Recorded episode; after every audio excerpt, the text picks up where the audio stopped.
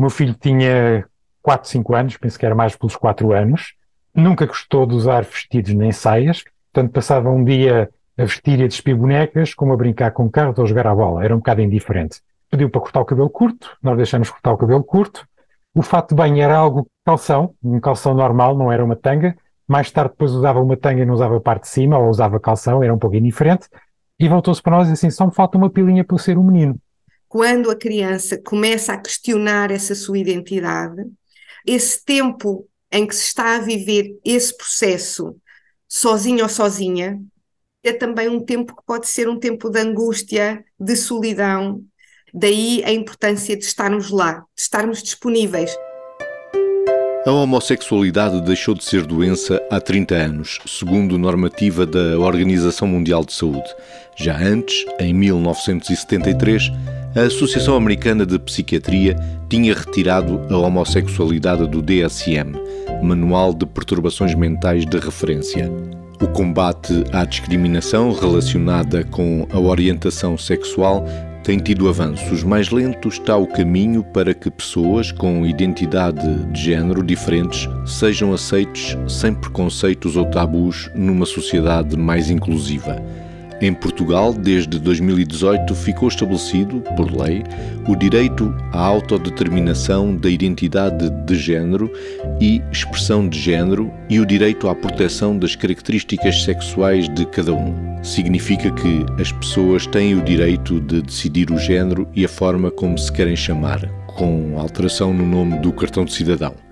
Afinal, qual é a diferença entre orientação sexual e identidade de género? Ainda falta muito para que as pessoas LGBTI estejam plenamente integradas na sociedade? LGBTI. E o que é uma pessoa trans? Isto é Psicologia, o podcast da Ordem dos Psicólogos, hoje com Carla Moleiro, professora no ISCTE, Instituto Universitário de Lisboa, com formação em Psicologia Clínica e Psicoterapia tem trabalho desenvolvido na área da saúde e de minorias sociais, incluindo a população LGBTI. E António Val, ativista pelos direitos humanos, é presidente da Amplos, Associação de Mães e Pais pela Liberdade de Orientação Sexual e Identidade de Género, e pai de um jovem rapaz trans. António Val, ainda há muita confusão quando falamos de orientação sexual e de identidade de género, ainda se pensa que é uma doença e que pode ter cura? Sim, pensa-se, infelizmente, a experiência que nós temos na área da saúde, aquilo que nos é transmitido por muitos pais, são ainda técnicos de saúde a tentarem fazer reconversões. Não é nenhuma patologia, nem orientação sexual, nem identidade de género não são patologias. É isto que nós transmitimos aos nossos pais que aparecem, porque muitos deles vêm completamente baralhados bem embaralhado, porque, enfim, são temas novos para eles e muitas vezes o que lhes chega é ruído, não é informação. E esse é um dos problemas com que temos que lutar, é a questão da informação. É importante clarificarmos os conceitos. Podemos começar por aqui. Orientação sexual e identidade de género não são a mesma coisa. Carla Moleiro, quando falamos de orientação sexual, estamos a falar concretamente de quê? Quando falamos de orientação sexual, estamos a falar de a nossa atração romântica, sexual, afetiva a outra pessoa, outra pessoa que pode ser do mesmo sexo, de sexo diferente, que pode ser pessoa independentemente do seu, do seu sexo, portanto, pessoas que uh, se sentem atraídas por pessoas de mais do que um, ou que não se sentem atraídas por ninguém, não é? Falamos também de assexualidade, portanto, falamos de homossexualidade, falamos de heterossexualidade, falamos de assexualidade.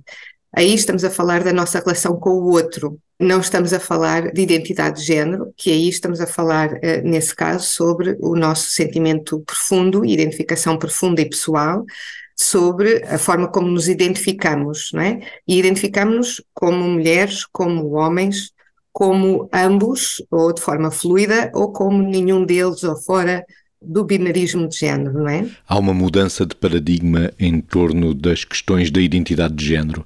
Chegamos ao conceito de trans. Não é a identidade das pessoas que é um problema.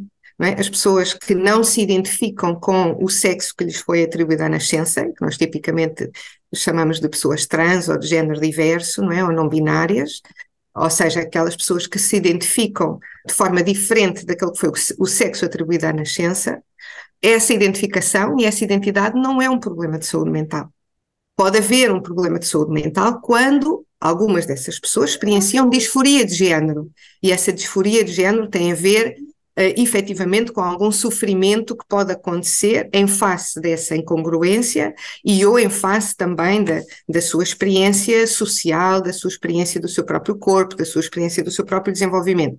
Pode haver sofrimento que acontece, mas uh, a identidade das pessoas não é um problema. Ela existe e uh, cada vez mais as nossas associações de profissionais de saúde, quer na área da psicologia, quer na área da medicina, defendem esta posição que é muito importante e que depois efetivamente se a refletir na nossa lei, a autodeterminação da identidade de género, ou seja, é a própria pessoa que sabe quem é.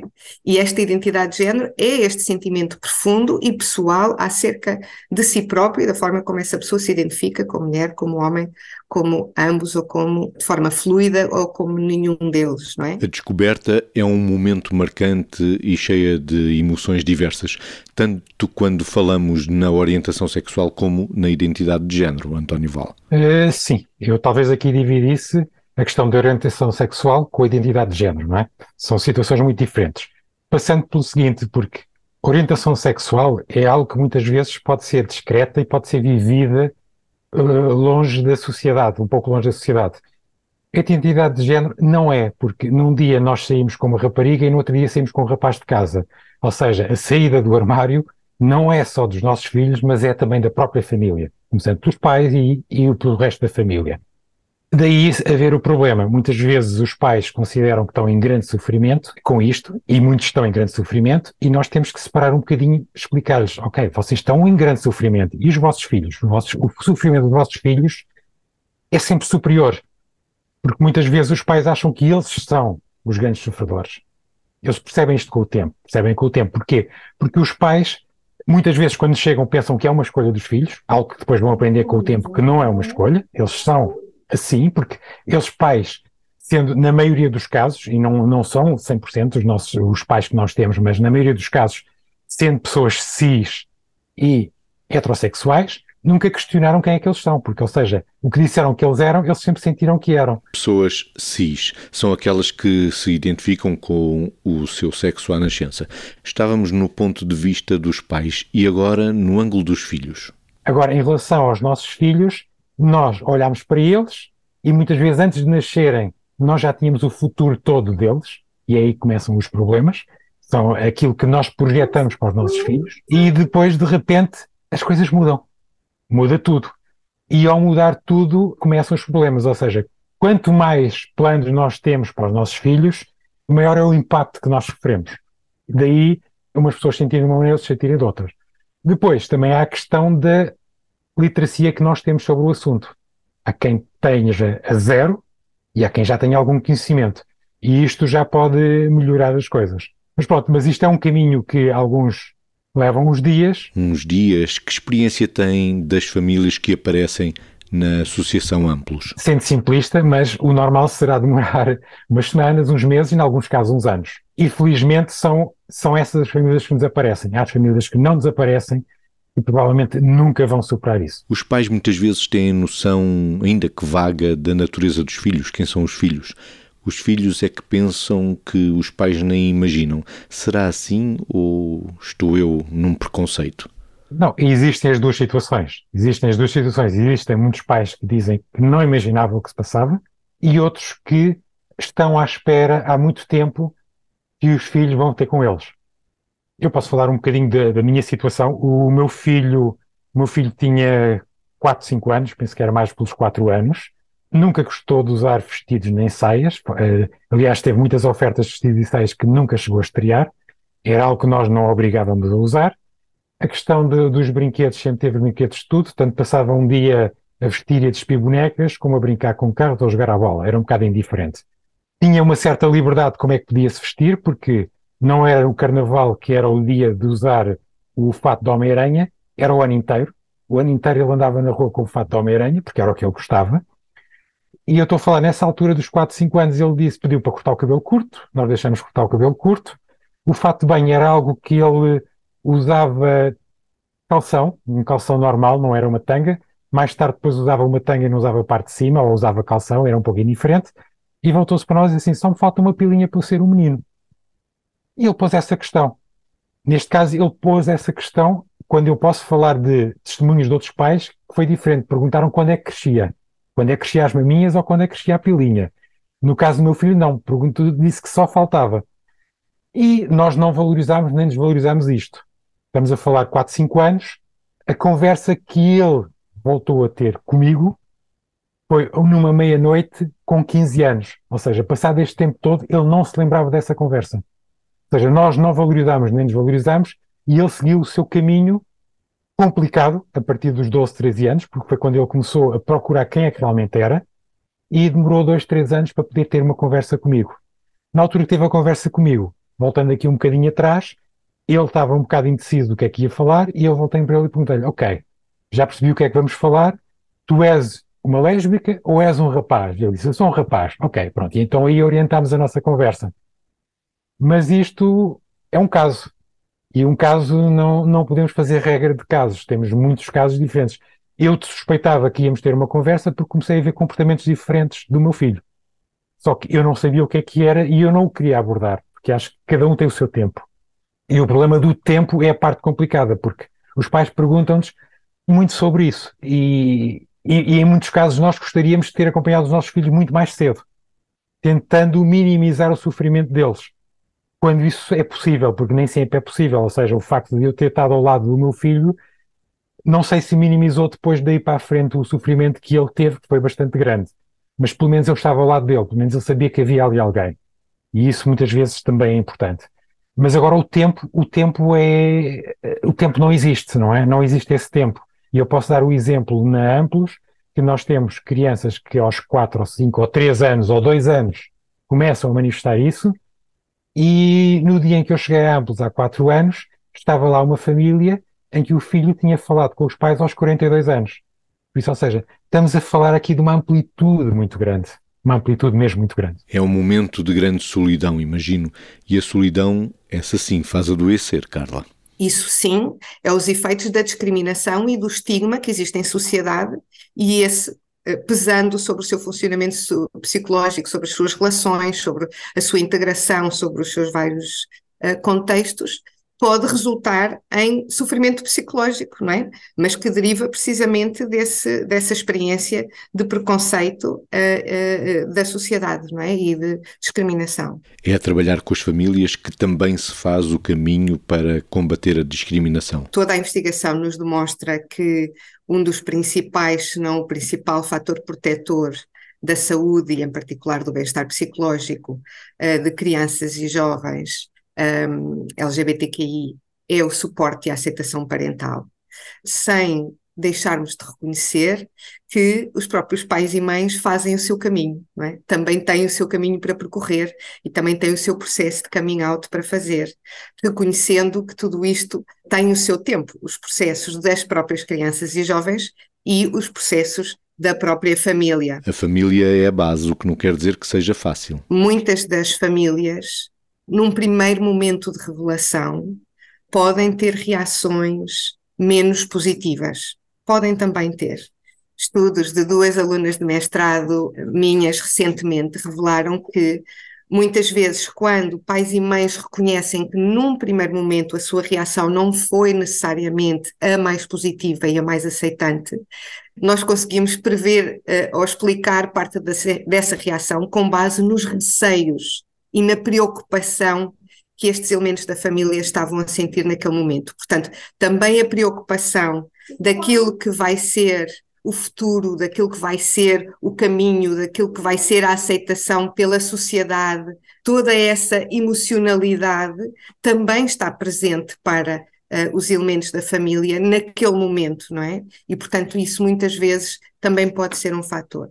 Voltando um pouco atrás, quando uma criança ou um jovem questiona a sua orientação sexual ou questiona a sua identidade de género, quando está nesse caminho de questionamento e de exploração, as famílias e nós também, profissionais de saúde, precisamos, acima de tudo, de decidir a nossa postura naquele momento. de abertura, de aceitação, de acompanhamento daquela criança e daquele jovem, não é? E, portanto, no fundo, a decisão, eh, como há pouco falava o António na sua experiência pessoal, é de permitir escolher o seu caminho, e isso pode passar pelas roupas, pode passar pelos brinquedos, pode passar pelas uh, relações uh, no início da adolescência, e, portanto, acompanhar, orientar uh, um caminho que pode ser acompanhado com informação, mas acima de tudo com amor, com esclarecimento, com validação, e essa decisão no aqui e no agora é que é muito importante. E aqui focando em particular as crianças trans ou de género diverso, de facto alguma literatura indica-nos que quando a criança começa a questionar essa sua identidade, essa idade de questionamento é muito variável, podendo ser desde idades muito precoces, 3, 4, 5, 6 anos. tal anos, como dizia António Val. Até aos 40 e tal anos ou, ou mais. Mas também nos, no, a, a literatura também nos indica que há, de facto, este tempo entre o questionamento próprio e a primeira vez que aquela criança e jovem diz aquelas coisas em voz alta a alguém e as partilha. Essas dúvidas, esse questionamento, essa afirmação. E esse tempo em que se está a viver esse processo sozinho ou sozinha, é um tempo que, por um lado, deve ser respeitado, como disse o António, deve-se deve dar esse tempo, mas é também um tempo que pode ser um tempo de angústia, de solidão, e não será por coincidência que é nesta adolescência, muitas vezes vivida sozinha, que existem muitos fatores de risco para a saúde mental.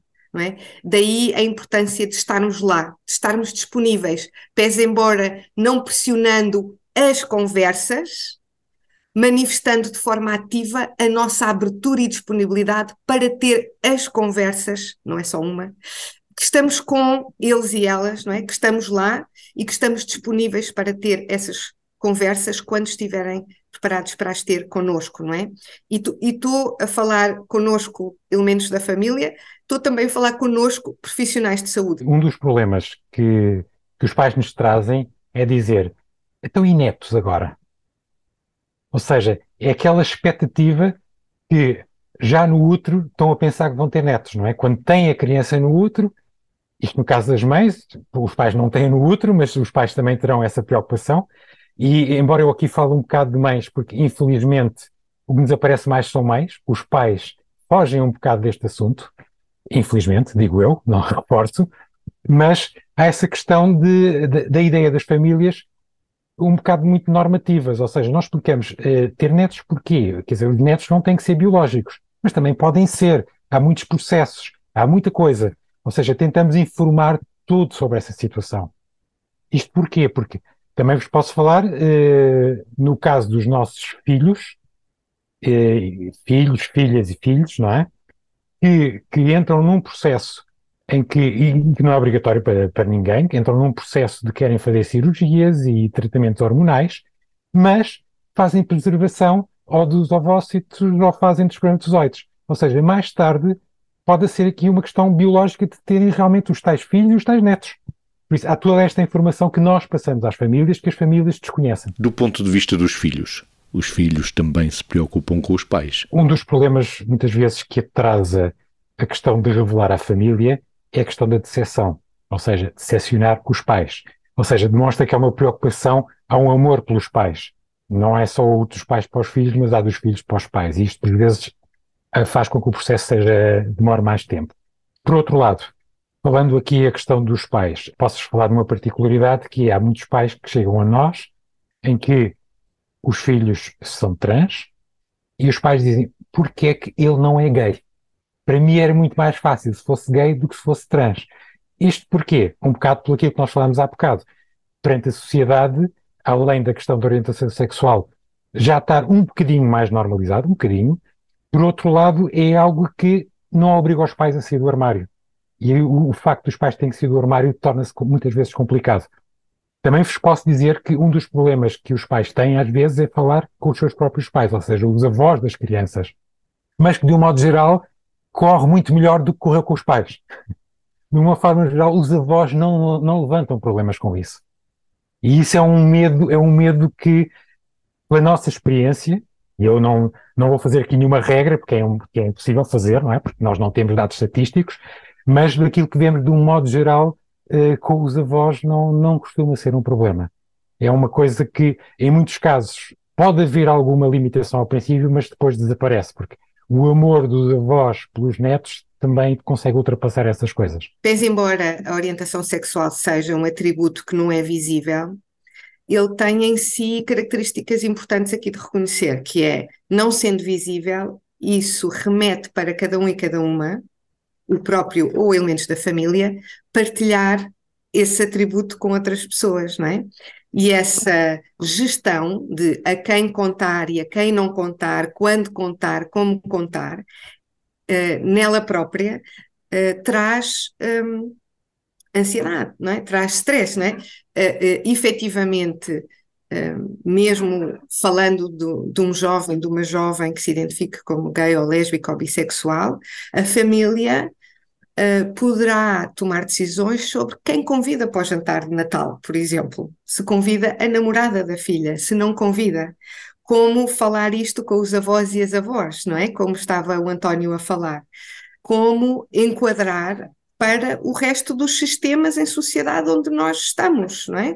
A escola, o emprego uh, e um, tudo correndo bem, com o crescimento, a questão da família quando ela também crescer, porque independentemente deveriam ser famílias de casais do mesmo sexo, poderão ter filhos e filhas, poderão, e portanto tudo isso são processos que os próprios pais e mães irão fazendo de abertura para a sociedade, mas que implica essa gestão, não é? Essa gestão de a quem é que eu conto, a quem não conto, quando, e eh, eh, queria eh, reforçar também aqui a ideia do António, que muitas vezes os avós e as avós têm esse amor e têm formas de estar eh, com os seus netos e netas muito, muito especiais, não é? E, e também muito bonitas. Eu acho que é importante reforçarmos estas narrativas, são as narrativas positivas, não é? Para contrapor um discurso baseado no sofrimento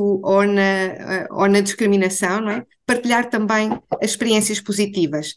Por exemplo, estamos no mês de junho, não é? E no mês de junho temos um conjunto de eventos que celebram a, comunidade e existe o Cantinho das Avós no Arraial Pride, não é? onde, onde uh, pessoas da família alargada se podem juntar em apoio também aos seus, às suas crianças e jovens. E isso são, são, são partilhas muito especiais, não é? São muito, muito especiais. Temos famílias e também podemos pensar nas escolas. Se gostar de pessoas do mesmo sexo já começa a ser olhado de forma natural na sociedade, ainda há muito a fazer para que pessoas trans se sintam integradas e falo de questões práticas da vida em sociedade, como o nome no cartão de cidadão ou as discussões que andam à volta das sinaléticas, por exemplo. A lei de, de autodeterminação, identidade de género e respeito pelas características sexuais que é de 2018, veio também uh, indicar-nos que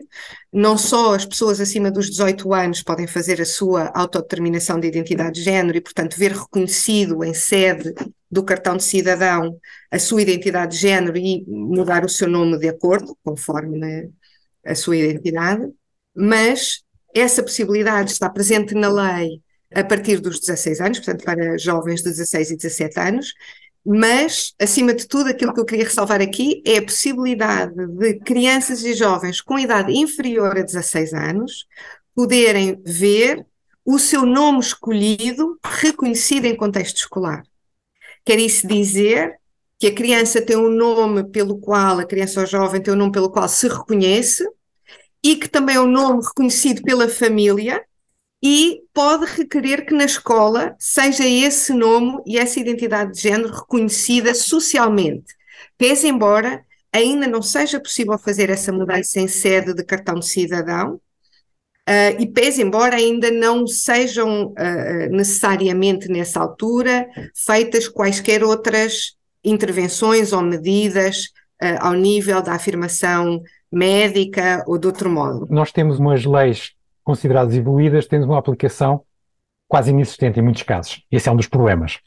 Porque esta questão de ter um nome social, esta questão da autodeterminação, que pode ser a questão do, do cartão cidadão a partir dos 16 anos, mas que perante a sociedade as pessoas já se podem apresentar, isto foi feito para tudo.